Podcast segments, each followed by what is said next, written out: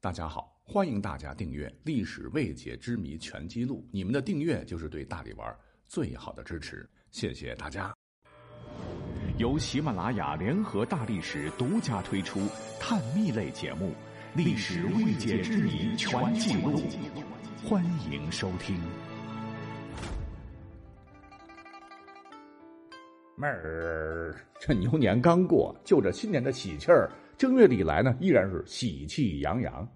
不过，咱前头可讲了，古时候正月里有一个让广大有姐妹的男生心惊胆战的习俗，那就是生怕被自个儿亲外甥一不小心剃了头，意外身亡。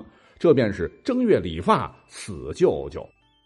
那为啥正月里剪发会死舅舅呢？我是特意搜集到了一个在我国很多的农村流传已久的传说，来作为上期节目的补充。不知道您听过没？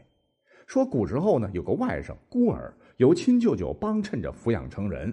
长大之后，舅舅找了位剃头师傅，让他学会了一门剃头匠的好手艺。那好不容易到了岁末，小本生意算算开支，因为刚结婚嘛，手里没有多少余钱。新年到了，给舅舅拜年，拿不出像样的礼物来。为了报答舅舅养育之恩，小伙子就挑着剃头担子，专程到舅舅家给舅舅剃头刮脸。别说小伙子手艺很不错，剃完头后呢，舅舅容光焕发，村里的人见了都说外甥很孝顺，这都让舅舅非常的欣慰。从此每年正月，外甥都会专门给舅舅来剃头。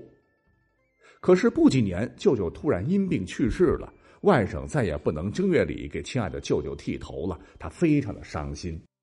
正月挑着担子用剃刀给人家剃头的时候，就会想起舅舅，很思念的，这眼泪哗哗哗的，也没心思再剃头发了。从此，为了纪念舅舅，他发誓正月里不再给别人剃头了，直到二月二。可是呢，外甥正月给舅舅剃头的孝心故事传遍了十里八乡，大家伙都敬佩这位孝心可嘉的剃头匠。每当二月初二，他刚出摊门刚开的时候，哎，就发现排起长龙了，大家都找他来剃头。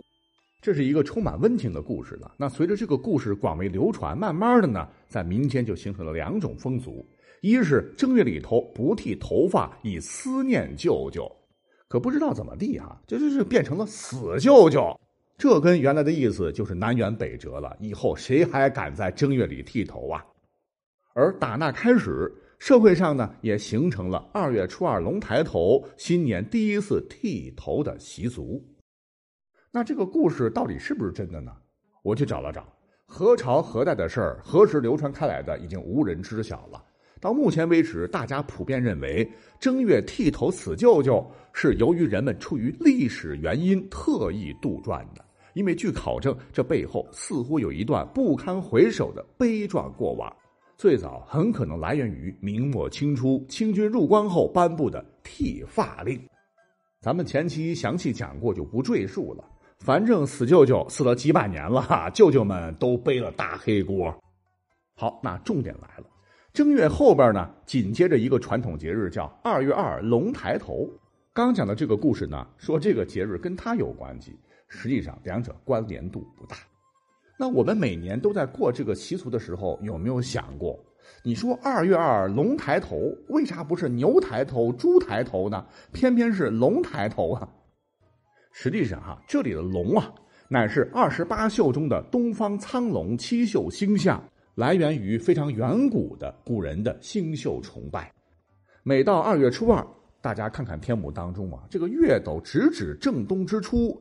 龙角星就从东方地平线上升起，故称龙抬头。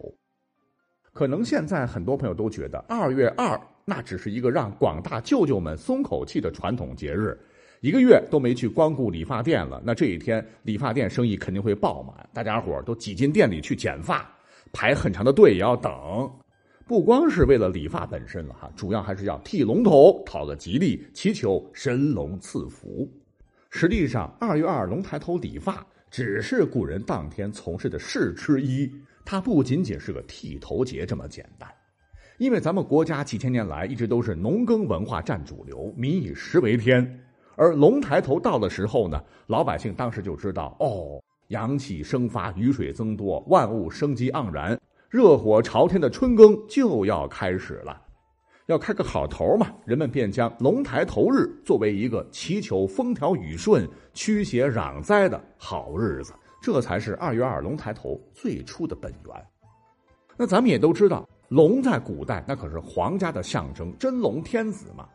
但唯独阳气回升的这一天，二月初二龙抬头，皇帝会格外的开恩，民间百姓可以随心所欲的将平时吃的食物在这一天用龙来命名。比方说，面条那不叫面条了，得叫龙须面；饺子不能称饺子，得叫龙耳、龙角；白米饭得称作龙子；吃猪头，因为猪龙一体嘛，得叫食龙头。甚至有创意的会将面条、馄饨一块煮，呃，那叫什么名字呢？还叫面条馄饨吗？那就太 low 了哈！吉祥的名字取起来叫龙拿猪，明珠的珠哈。甚至呢，为了让当天龙能够顺利抬头降服人间，那以前老百姓家里边不是有磨豆子、磨麦子的石磨吗？当夜就得用木棍支棱起来，说是担心压着龙头。一整天呢，家家户户都会停止针线活，以免飞针走线误伤龙目。甚至是二月二的时候，小溪小河边洗衣服，大家伙呢都得抬着头、仰着脖子洗，恐伤了龙皮。呃，种种很天马行空的讲究吧，以祈求金龙赐福，保佑风调雨顺，五谷丰登。怎么样？听我这么一说，过去的传统节日是不是蛮有趣味的？